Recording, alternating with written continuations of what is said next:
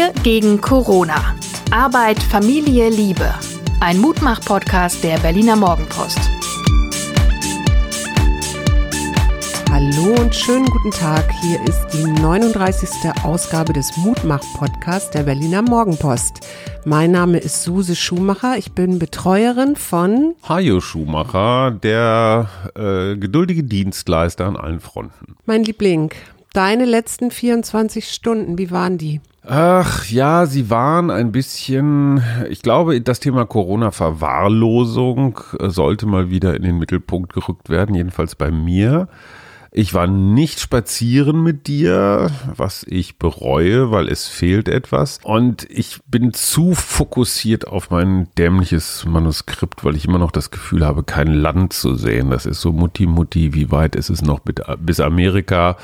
Halt die Klappe Kind, schwimm weiter. So, ich fühle mich wie das Kind, ich weiß nicht, wie weit es ist und das hinterlässt mich so, ja, hm, ein bisschen allein, verwirrt, verstimmt. Aber wir sind ja die besten Freunde, das Manuskript und ich. Aber liegt es wirklich an Corona oder liegt es an dem Manuskript? Wäre das nicht unter normalen Umständen auch so gewesen?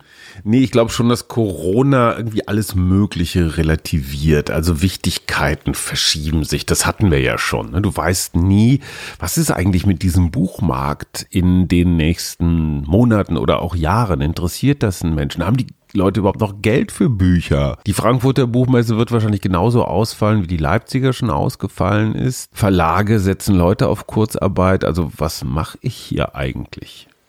Ist es denn wirklich so, dass die Leute im Moment weniger lesen? Ich würde immer annehmen, die lesen jetzt gerade mehr, weil sie einfach mehr Zeit haben. Ich mag über das Thema gar nicht reden, weil ich mich dann schon weiter wieder in den, in den, in den Abgrund befördere. Ich möchte dazu nur so viel sagen. Es gibt gewisse Erfahrungswerte. Es gab 2001 mal eine, eine Weltkrise, die hier vieles durcheinander gebracht hat. Es gab eine Euro- und Finanzkrise. Es gab auch mal, was hatten wir denn sonst noch, eine Fukushima-Krise? Also so Dinge, die den Alltag durcheinander gebracht haben. Und alle Erfahrungen mit Buchmarkt und durcheinandergebrachtem Alltag sind durchweg nicht so schön.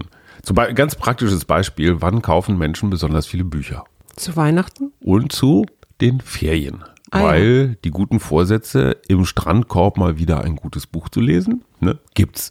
So, und das ist ja völlig egal, ob das jetzt auf dem iPad, also auf dem Tablet oder in physischer Form passiert, aber wenn die Leute nicht so viel wegfahren dieses Jahr und dann noch weniger Geld haben, wo sparen die Leute als erstes? Richtig, beim Entertainment-Budget. Ne? Also Kino, Konzerte, Essen gehen. Ja, aber Kino, Konzerte, Essen gehen geht ja sowieso im Moment nicht. Deswegen, aber lesen geht, geht immer.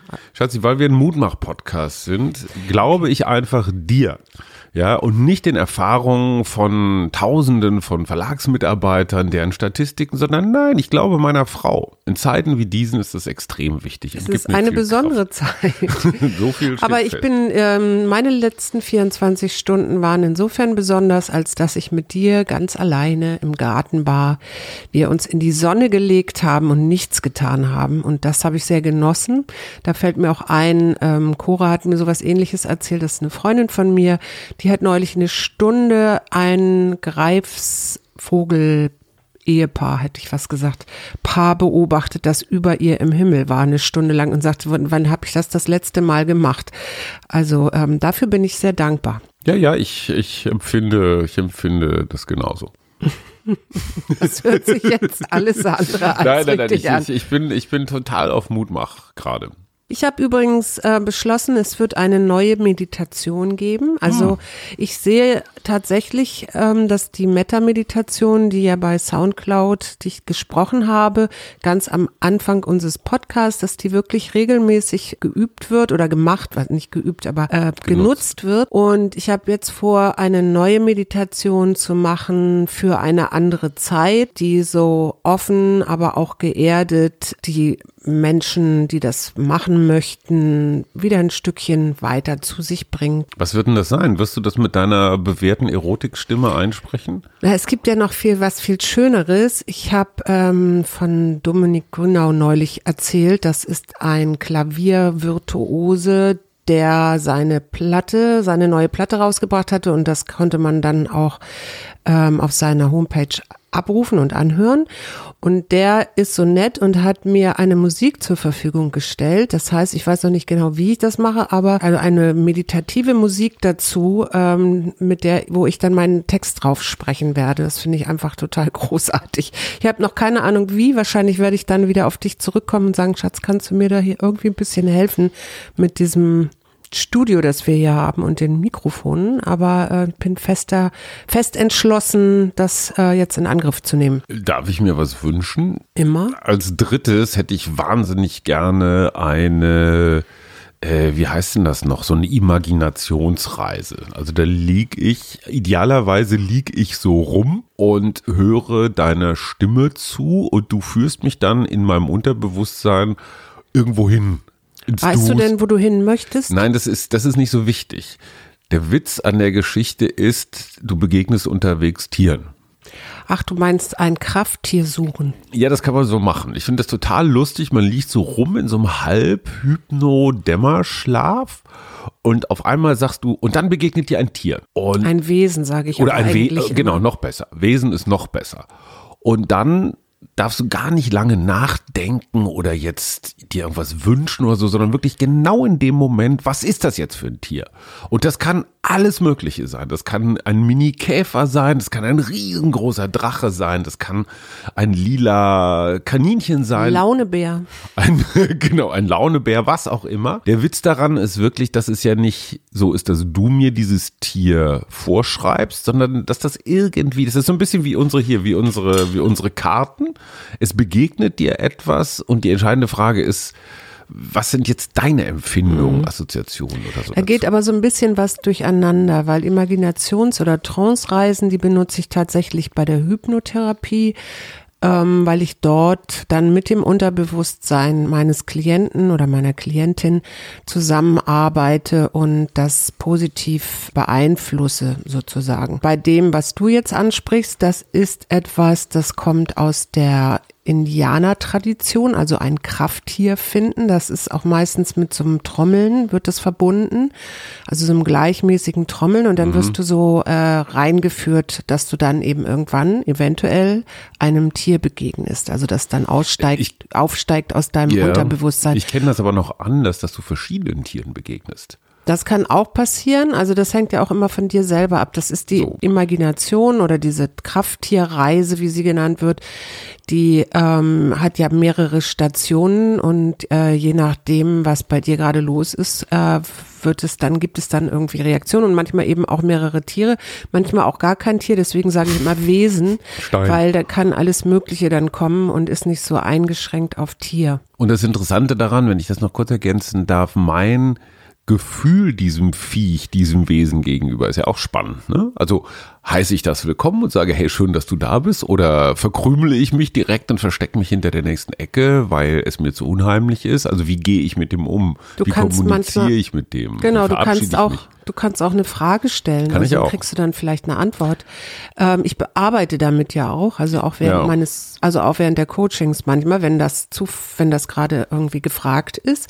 Äh, und das ist immer sehr interessant, weil es natürlich immer auch ein Teil über dich aussagt. Mhm.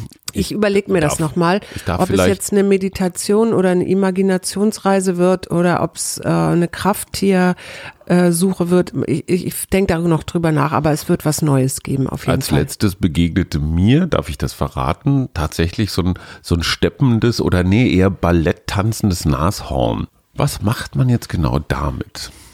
Naja, das ist dann, also die erste Frage, der, wie du dich nähern kannst, ist zu fragen, was assoziiere ich mit einem Nashorn? Was sind eigentlich die Qualitäten eines Nashorns? Was würdest du jetzt sagen? Was sind die Qualitäten deines Nashorns?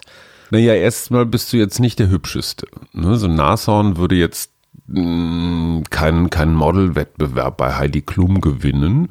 Also es ist so, naja, so gepanzert und durch das Horn auf der Nase auch eher so aggressiv ein bisschen. Aber wenn man, also ich habe mich dann mal äh, so Wikipedia-mäßig damit auseinandergesetzt. Nashörner sind aber grundsätzlich eher friedliebend. Also Flusspferde zum Beispiel, so Hippos, sind viel, viel gefährlicher, also viel aggressiver. Wo man ja denkt, die sind doch genau. so. Die haben auch kein Horn nette, auf der Nase nette, kleine, dicke, genau. etwas, die so im Wasser rumspielen oder ja, so. Ja, ja, genau. Also das, äh, so, und dann bist du natürlich schnell bei so, naja, so ersten naheliegenden Assoziationen, so harte Schale, weicher Kern oder solche Sachen. Da kann man dann so ein bisschen drauf rumdenken. Und das Interessante ist ja, wenn es resoniert, wenn zwischen mir und diesem Bild was passiert, schön. Kann man nehmen, kann man wichtig nehmen, kann eine lebensverändernde Erfahrung sein, kann auch ein Moment von drei Minuten sein, wo man sagt, ey, mir egal. Ich meine, beim Nashorn immerhin ist dieser Ring hier, den ich schon sehr lange trage, rausgekommen. Den hast du mir mal geschenkt von einer, ich glaube, israelischen mhm. Künstlerin, die tatsächlich so einen Nashornkopf auf den Ring gemacht hat. Normalerweise mhm. der Harley Davidson Fahrer hat dann so einen Totenkopfring oder so. Ich habe einen Nashornkopfring. Finde ich sehr hübsch. Ja, ich auch. Ähm, Was ist dein Krafttier eigentlich? Das habe ich noch nicht rausgefunden oder nicht raus. Ich hatte mal irgendwann in einer geführten Krafttierreise, wo ich teilgenommen habe, einen Aal. Ein Aber ich glaube, ja, also ich meine, was man dann auch noch machen kann, das erste ist, was assoziiere ich damit? Das zweite ist, es gibt natürlich im Internet inzwischen auch zahlreiche Seiten, wo so Krafttiere beschrieben werden und Aale was so auch? die Stärken. Ja, die Aale auch, aber ich weiß nicht mehr, was da stand. Das ist schon so lange her, das ist schon ein paar hm. Jahre her. Ich würde mal eine neue machen. Ich finde, dein Krafttier ist bearbeitungsbedürftig. ja, ja, ja das stimmt. Ich habe übrigens festgestellt, dass ich auch so ein bisschen Corona-müde bin. Also ich äh, merke das so, dass ich so gar nicht mehr so viel lese, was mit Corona irgendwie zu tun hat. Ich habe festgestellt, äh, jetzt heute beim Einkaufen, wenn du Leute mit Maske siehst, würde man ja annehmen, das müssten eher ältere Leute sein. Mhm. Oder eben so wie ich Risikogruppe. Es sind aber in überwiegend heute, habe ich heute in meinem subjektiven Wahrnehmung gesehen, junge Leute. Und die Älteren sind tatsächlich relativ dicht aufeinander auf Parkbänken, quatschen auch im Supermarkt. Und ich wundere mich immer so ein bisschen, also, dass auch Corona-Gewöhnung ist oder, also ich, ich wäre da, glaube ich, vorsichtiger. Ein, ein guter bekannter Professor Rädler aus Hamburg rief mich letzte Woche an und sagte, Hajo, ich habe mir Gedanken gemacht, wie natürlich alle Mediziner jetzt gerade, und ich glaube, die Maske ist das entscheidende, ist das entscheidende Utensil der Krise weil wir brauchen genügend für Schüler, für Studenten, für Altenheime und so weiter. Haben wir genügend Masken? Nein. Also wir reden jetzt nicht von so einer umgearbeiteten Gardine, sondern wir reden von diesen TÜV-zertifizierten, wie heißen die, PPH 2 ja, ja, oder 3? Also so, weißt du, die so richtig die Luft filtern. Und er sagt, wenn du monatelang noch mit dieser Erregerverbreitungsgefahr lebst, dann ist die Maske alternativlos. Und zwar überall da, wo jetzt, wenn du die, die Lockerungen hast, äh, öffentlicher Nahverkehr, Geschäfte und Also das, was Bayern so, jetzt schon macht. Ne? Genau, und er sagt, entscheidend ist, dass jeder Bundesbürger einen, einen kleinen Vorrat an Masken bei sich hat. Und wir wissen ja alle, wie das Gekloppe um die Masken da aus China oder so zwischen Trump und Michael Müller oder was auch immer. Also er sagt, da hätten wir in den letzten zwei Monaten eigentlich unsere gesamte Produktion von Textilherstellern und, und, und hätten wir sofort, jetzt nach zwei Monaten hätten wir wahrscheinlich die beste TÜV-Maskenproduktion der ganzen Welt. Wäre sogar ein Geschäftsmodell gewesen. Ist keiner so richtig drauf gekommen. Der zweite entscheidende Punkt sind übrigens die Tests. Ne? Also mhm. letztendlich musst du immer und überall so viel testen können, wie du willst und das auch No Limits. Also Masken No Limits, Tests No Limits. Und davon sind wir noch ein bisschen entfernt. Aber was du sagst zur Maskenpflicht bringt mich auf meinen zweiten Lieblingssoziologen, nämlich Heinz Bude. Der mhm. hat ein Buch geschrieben, ich glaube schon letztes oder vorletztes Jahr mit dem Thema Solidarität, wo man sich denkt, huch, das klingt jetzt aber sehr nach Gewerkschaften oder Sozialdemokratie. Stimmt. So ein bisschen oll. Und Heinz Bude ist im Moment so einer der Soziologen der Stunde, weil er nämlich sagt, Corona zeigt uns dramatisch, wie wenig Ich-Linge, so nennt er das, also wie wenig Egoist wir eigentlich sind und wie sehr wir die anderen brauchen indem wir uns zum Beispiel darauf verlassen können, dass sie sich die Hände waschen, dass sie Masken tragen, dass sie uns helfen, dass wir gemeinsam, keine Ahnung was, äh, äh, Sachen streamen oder sowas. Alleine gegen Corona hättest du überhaupt keine Chance. Okay, dann muss man dazu sagen, dann wird es natürlich auch nicht angesteckt, wenn du der Einzige wärst. Aber was er damit sagt, ist auch, dass das Gesellschaftsmodell des radikalen Liberalismus, ne, der ja das Ego in die Mitte stellt und ich habe ein Bedürfnis und ich will das und ich bin der Markt und so weiter, sei völlig überholt. Der, der Liberalismus, der ja weniger Staat will, weniger Steuern, weniger Gesundheitssystem und so, ist völlig am Ende, weil wir genau das Gegenteil jetzt brauchen. Wir brauchen eine funktionierende Verwaltung, eine funktionierende Politik, ein funktionierendes Gesundheitssystem, also alles das, was Geld kostet und nicht so richtig produktiv ist. Ja, also insofern erleben wir vielleicht auch so einen Systemwandel. Und das Interessante ist ja, dass die radikalen Marktwirtschaftler wie Trump zum Beispiel echt so richtig abkacken. Da fällt mir Isabella Häuser ein. Das ist eine, ähm, die, ich glaube, sie ist Psychiaterin oder Psychologin, weiß ich jetzt nicht, von Benjamin Franklin. Die hat gesagt, sie wünscht sich ein verpflichtendes soziales Jahr nach der Schule. Mhm. Und das passt so ein bisschen zu Solidarität und mhm. Gemeinschaft. Und ich finde das eine ganz äh, erstrebenswerte Sache. Aber das so ein Dienst an der Gemeinschaft. Ja, ja, ja. Aber das kam jetzt nochmal so, ähm, die, sie hat gerade so ein Interview auch der Berliner Morgenpost gegeben, in dem sie das sagt. Als Ersatz für Wehrdienst und Ersatzdienst. Nee, nicht für und alles Wehrdienst. Das. Ja, aber, aber es war ja damals, waren es ja die Zivis, ne? Also die Jungs, die, die Zivildienst ja. machen mussten. Im Prinzip ist es ja jetzt dieses Buffdi, die Buffdis, die Bundesaus. Die Puffdis haben ja, wir noch nie heißt, gehört. Doch, das sind Bundesfreiwilligen. Die, also letztendlich ist das ein freiwilliges soziales Jahr. Die heißen Buffdis. Ich überlege gerade, wofür das die Abkürzung ist. Egal, reichen wir nach und das einfach verpflichtend zu machen. Genau. Finde ich, bin ich, bin ich total dabei. Und was ich dann auch noch eine andere Zahl, die ich noch gefunden habe, das fand ich auch enorm. 450.000 Alleinerziehende sind in systemrelevanten Bereichen, also eben unter anderem im Gesundheitswesen. Das heißt, wir haben einen totalen Widerspruch. Also wir haben Leute, da einen Widerspruch, die wir brauchen, ja. haben keine Betreuung. Ja. Keine Kinderbetreuung. Ja. Das ist nicht gut. Dann habe ich noch gedacht, wir haben ja jetzt unsere Musik, äh, wir waren ja nicht so wirklich gut, aber unsere musikalphabetische. Wir fangen wieder mit A an. Das oder wäre eine Möglichkeit. Machen? Ich finde ja, wir sollten ähm, Vögel oder oder Blumen Aal. oder Gewächse machen. Das, den Aal hatten wir schon. Ich hatte jetzt heute die Amsel und da finde ich ganz interessant okay. und sich so ein bisschen was über die Amsel zu erzählen. Die heißt nämlich auch Schwarzdrossel. Wusstest du das? Nö, ich dachte, das sind zwei verschiedene. Und ähm, wir haben neulich mal über Zugvögel geredet, ne? Mhm. Die ähm, bei die Amsel, fahren. genau, die Amsel ähm, ist fair, fährt zum Teilzug. Oh Mann. Nein, die Amsel ähm, fliegt nur zum Teil in, ähm, nach Südeuropa oder Nordafrika und ein Teil bleibt auch hier. Und sie sind in der Brutsaison oder manchmal auch mehrere Jahre monogam, aber auch nicht alle. Das fand ich ganz interessant. Mhm. Also heute ist der, gibt's, der, der homosexuelle Amseln? Also, also eigentlich ist es so, eigentlich ist es so, dass es im Tierreich immer auch homosexuelle mm. Tiere gibt's, gibt. Gibt es auch so SM-Amseln, die dann in so einem Ledergeschirr durch die Gegend fliegen? Ich möchte nicht wissen, was du jetzt gerade wieder im Kopf hast. Ich habe bei der, ich ich hab bei der Gelegenheit schon mal ein Kärtchen gezogen. Also wir machen jetzt Tiere oder nur Vögel? Tiere oder Pflanzen, du kannst dir das aussuchen. Tiere oder Pflanzen, das ist aber zu wir einfach. Können, ähm, Lass uns Tiere nehmen. Tiere und Tiere. kleine Kinder. Okay, dann fällt dir noch Morgen was B. mit A ein? Äh, Alpaka. Alpaka, ja. Äh, Arschkrampe. Das ist kein Tier, mein Bester. Aber einen Aal hast du natürlich Aal recht. hatten wir schon. Oder der, die ein Ameise. A-Hörnchen. Oder ein B-Hörnchen, das machen wir dann morgen. Also, ich habe schon eine Karte gezogen. Und was steht drauf? Du liest vor. Vertrauen. Vertrauen, das ist doch sehr schön. Ich vertraue darauf, dass du aus unserem schlauen Buch jetzt etwas Aufbauendes uns mit in die Woche gibst. Ich vertraue darauf, dass unser Sohn und jetzt gleich Mittagessen kocht. ich vertraue nicht darauf, dass wir ihn jetzt weiterhin abends dem Internet überlassen. Mhm. Ich wäre da für eine Regelung. Mhm. Und das Vertrauen dazu steht hier, halte dich an dein inneres Wissen, statt dich an äußerem zu orientieren. Löse dich von überholten Annahmen und deinem Bedürfnis, die kreativen Lebensprozesse kontrollieren zu wollen.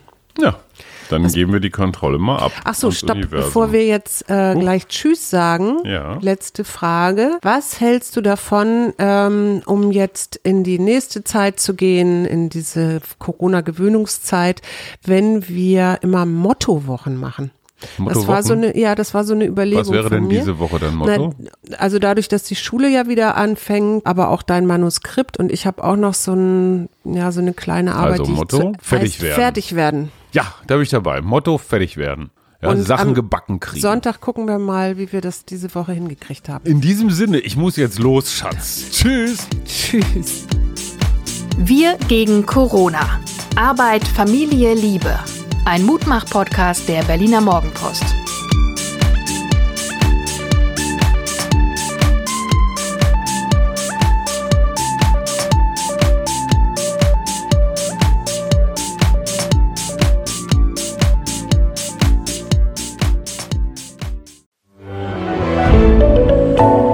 Podcast von Funke.